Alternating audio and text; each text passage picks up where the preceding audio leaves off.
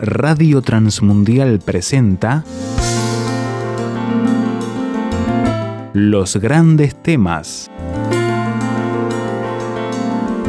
Un tiempo donde el pastor Salvador de Lutri nos lleva a pensar en la problemática más profunda del ser humano.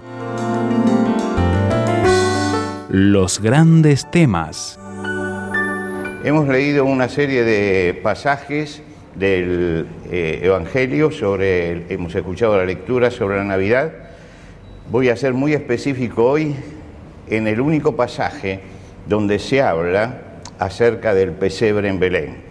El evangelista Lucas dice, y José subió de Galilea, de la ciudad de Nazaret, a Judea, de la ciudad de David, que se llama Belén, por cuanto era de la casa y familia de David, para ser empadronado con María, su mujer, desposada con él la cual estaba encinta, y aconteció que estando ellos allí, se cumplieron los días de su alumbramiento, y dio a luz a su hijo primogénito, y lo envolvió en pañales, y lo acostó en un pesebre, porque no había lugar para ellos en el mesón. Lo que estamos celebrando hoy es un suceso muy extraño, muy extraño. ¿Por qué? Porque no estamos celebrando ni una guerra, ni una batalla, ni muerte, ni un gran descubrimiento. Es un suceso simple. Estamos recordando a un niño que nació en un pesebre. Esto es la celebración de la Navidad. Esto es lo que nosotros hemos leído. No sucede tampoco esto en una gran ciudad, no sucede en Nueva York, por ejemplo, ni en Wall Street, ni en Berlín, ni en Londres, ni en las Naciones Unidas, ni en la Corte de la Haya, donde se toman las grandes medidas que conmueven a la, a la humanidad esto sucedió en un pueblito olvidado de Israel, en la otra punta del mundo, y sin embargo lo que sucedió allí hace dos mil años cambió el mundo y tiene dos mil años de vigencia. Fíjense que dos mil años después, más de un tercio de la humanidad hoy se paró para recordar el nacimiento de Jesús. Quiere decir que acá hay un hecho extraordinario que nosotros muchas veces lo convertimos en un hecho ordinario. Y yo quisiera destacar esto, que estamos hoy celebrando la apertura de un hecho realmente extraordinario. Es posible que en ese tiempo, hace dos mil años, y en ese lugar, tan fuera de todas las grandes rutas comerciales y de comunicación de la antigüedad. Es posible que en un lugar tan singular como ese haya habido un hecho tan decisivo, tan determinante, que partía la historia de la humanidad. Yo creo que esta es una pregunta que todos nos tenemos que hacer. Es un gran desafío pensar por qué eso que pasó allí en Belén logró cambiar el mundo, logró que hacer que dos tercios de la humanidad hoy estén parados por esto. ¿Por qué cambió la historia? Porque los años los empezamos a contar desde allí. ¿Qué es lo que pasó? La Navidad es un desafío a la razón humana y es un desafío que Dios manda a la razón humana. Los hombres estamos sujetos permanentemente a causa y efecto, causa y efecto. Nos movemos en el mundo de los sentidos y en el mundo de la razón. Lo que tocamos existe, lo que vemos existe, lo que oímos existe. Pero lo que está más allá de nuestros sentidos es no existe, es mentira, es una fábula. Ahora, no soportamos algo que no podamos razonarlo. No soportamos algo que no podamos percibir con nuestros sentidos. La, soberbia humana dice, ¿cómo puede ser que esto verdadero si resulta que no lo, puedo, no, no lo puedo entender? Si no lo entiendo, no es verdadero. ¿Cómo puede ser esto cierto si no entra en mi cabeza? Parecería que la cabeza es el tamiz de todas las, verdades. En Belén Dios se acerca al hombre y desafía la razón del hombre. Y lo que nosotros hoy estamos deteniéndonos a recordar es algo que desafía nuestra razón. ¿Por qué? Porque esta historia, en el plano local de la época, comienza cuando un ángel se presenta en Nazaret a María y le dice, concebirás en tu vientre y darás a luz un hijo y llamarás su nombre Jesús. Ahora, esto es normal, esto es natural. Cualquier mujer en edad fértil puede concebir un hijo. La respuesta de María fue una respuesta totalmente racional. Le dijo, ¿cómo será esto? Porque no conozco varón. ¿Cómo será esto? ¿Qué significa esta pregunta de María? Me estás diciendo algo que es imposible, algo que va más allá de la razón.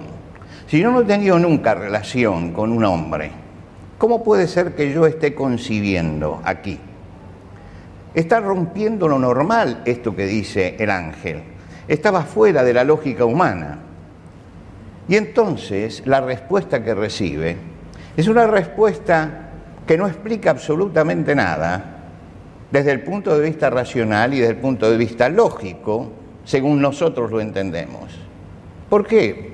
Porque le dice, nada hay imposible para Dios. Nada hay imposible para Dios. Ahora, ¿esto qué significa? Que María puede rechazar esto, porque para ella es un absurdo, o puede aceptarlo. Pero para aceptarlo tiene que saltar por encima de su razón, tiene que saltar por encima de su percepción, tiene que dar un salto de fe. Y María da ese salto de fe. Y ella dice, yo soy la sierva del Señor, que se haga conmigo lo que Dios quiera. Esta palabra significa que está dando un salto de fe. ¿Por qué Dios eligió este camino? Porque la Navidad tiene que ser para todos nosotros un desafío a nuestra fe. Un desafío a nuestra fe. Surge más allá de los límites de la razón todo esto. Y María se entrega en los brazos de Dios porque Dios está más allá de nuestra razón. Ahora, esto muy pocas veces se habla en la Navidad. En general, armamos el pesebre, cada cultura le da su característica. Hoy nosotros tenemos uno que es de los campesinos del Perú puesto allí.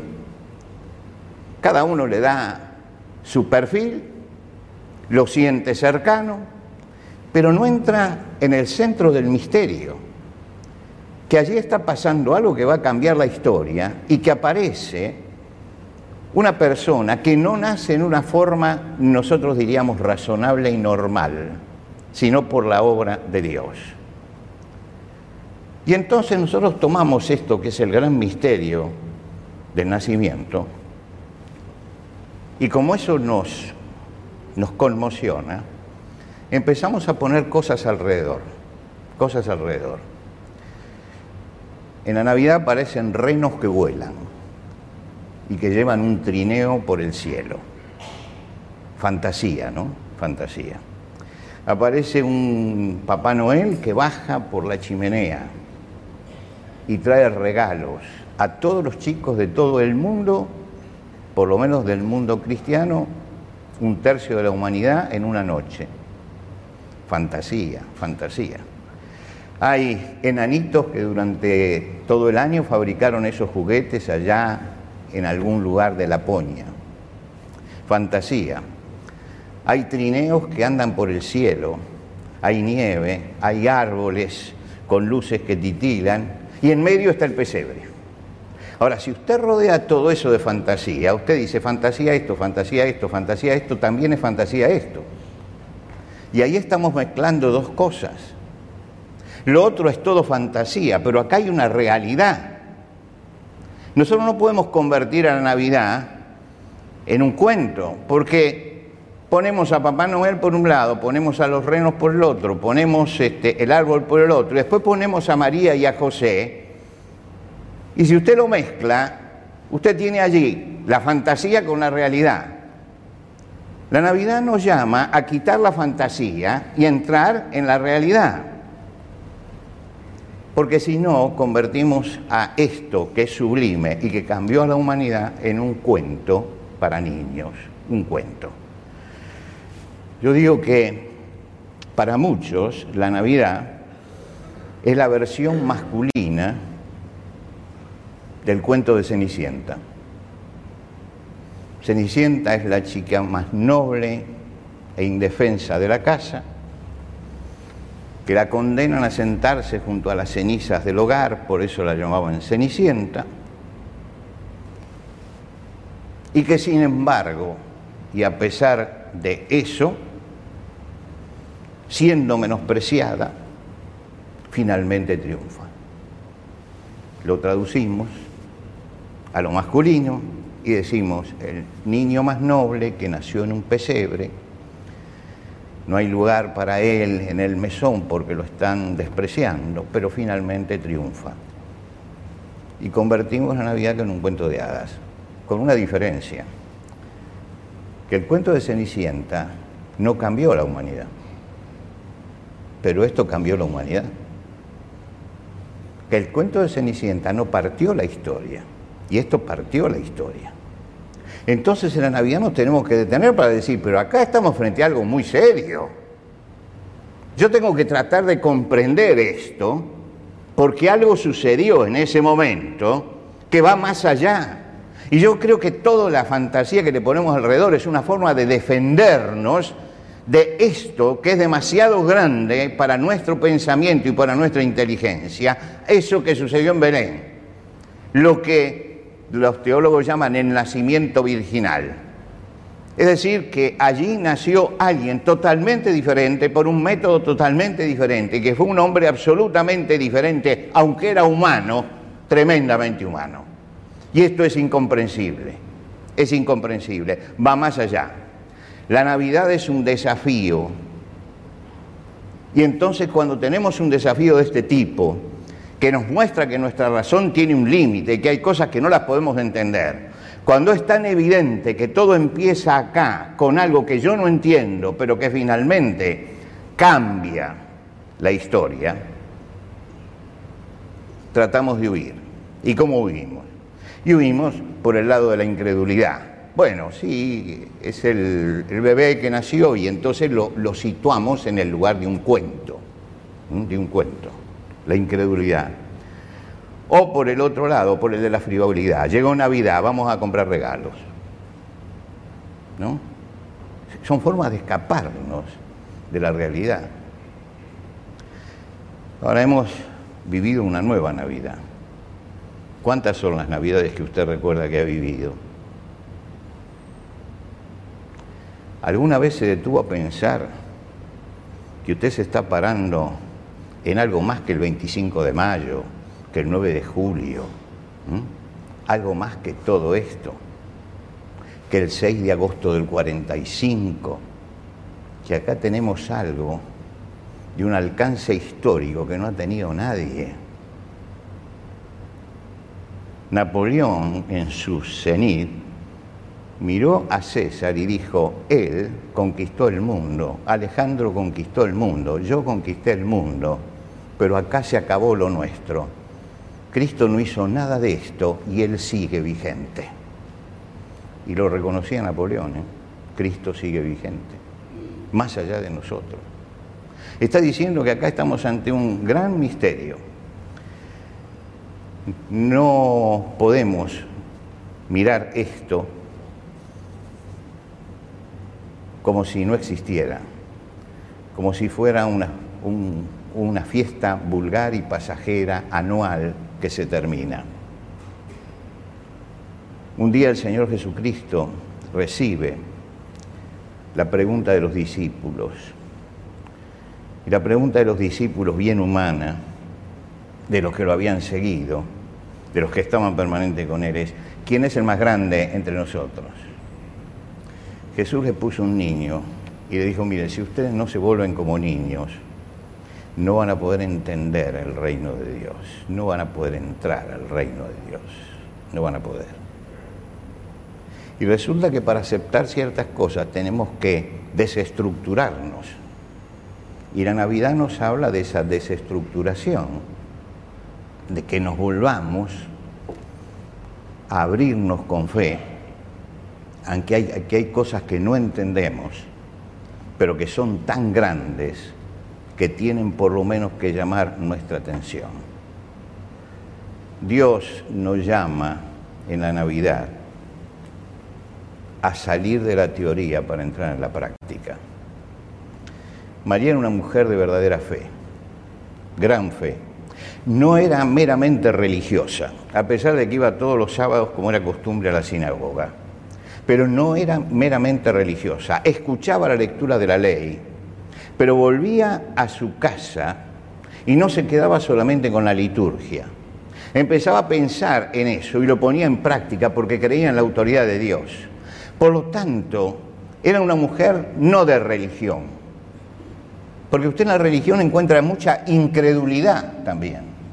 Es una mujer de fe, de auténtica fe, que creía realmente eso.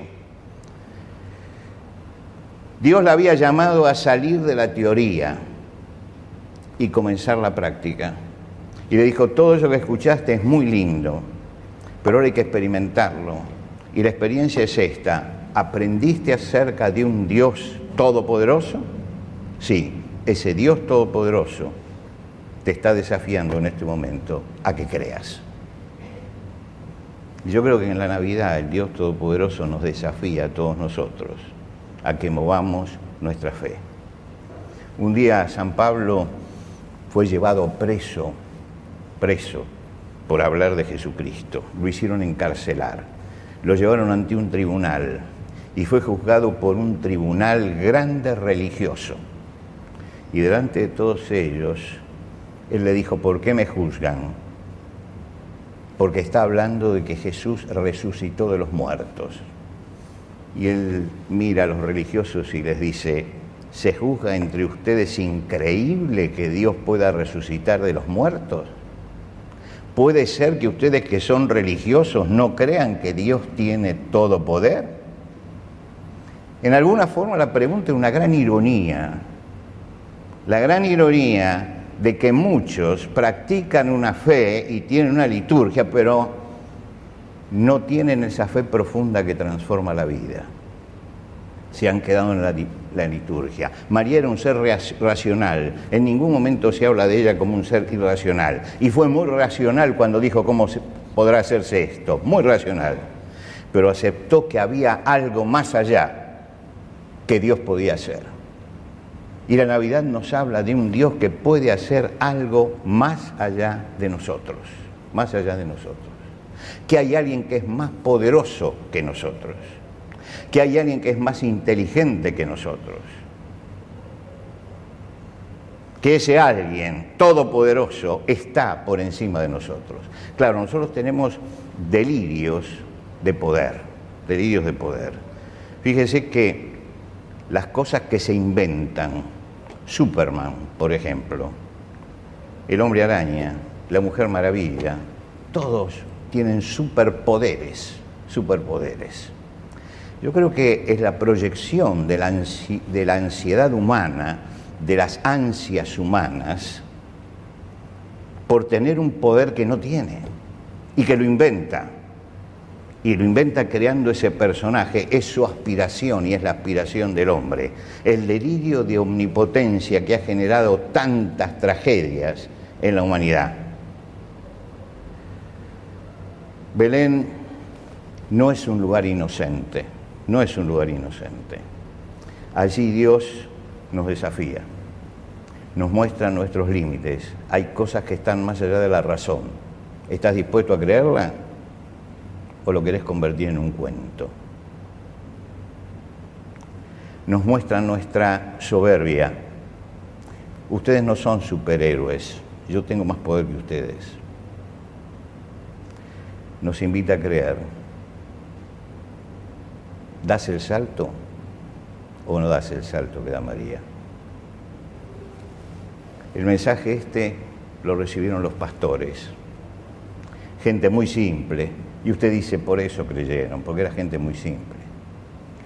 Estaban cerca, recibieron el mensaje, recibieron la invitación, se movieron y fueron.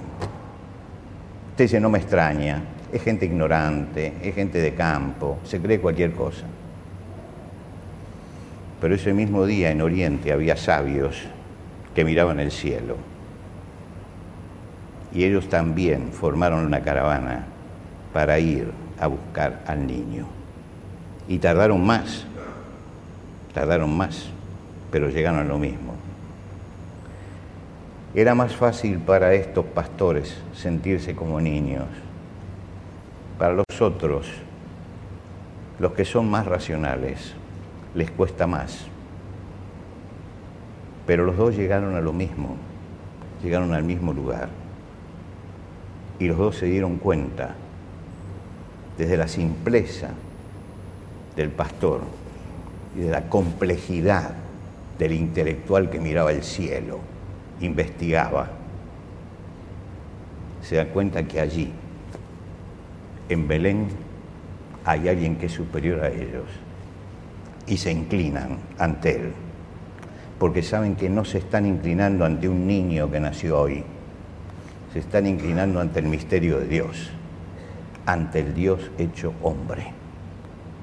Las dos puntas del saber humano, los que vienen desde la ignorancia y los que vienen desde el estudio, desde el conocimiento, pero los dos convergen la gente de pueblo elemental, proclive a aceptar las fábulas, pero también la gente de Elí, estudiosos del cielo, y esto eran los magos de Oriente. Los reyes eso se lo agregaron después. Era gente escéptica frente a la realidad, pero que se dio cuenta que allí había pasado algo. Los pastores llegaron y son conscientes de su ignorancia. Ellos saben que no saben todo pero los otros también son conscientes de su ignorancia y saben que no saben todo. Y cuando llegamos a Belén, nos desafía Belén a mover nuestra fe.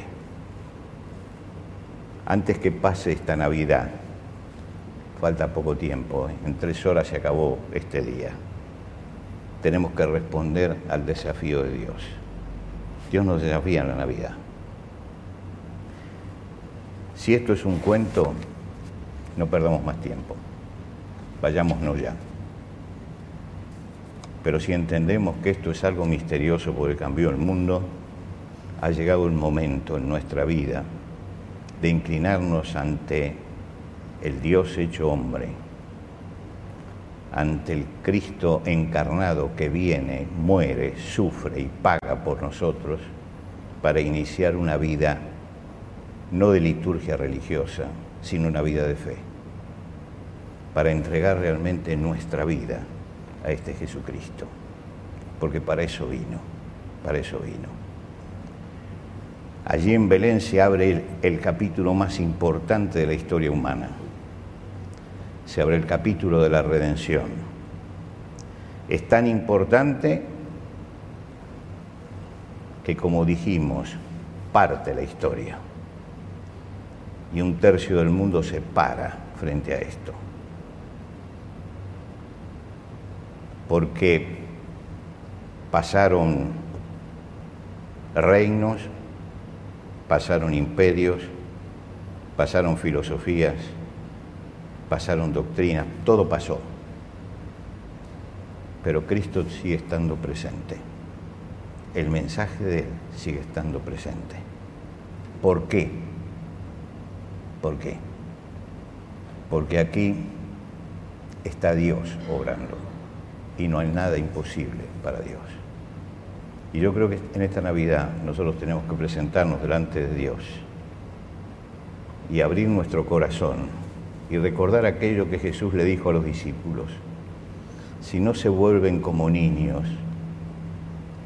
no pueden entrar en el reino de los cielos si no se vuelven como niños, si no aprenden eso que para un niño es tan sencillo, que es creer y que nosotros vamos perdiendo en el devenir de nuestra vida, pero que es necesario para acercarnos a Dios.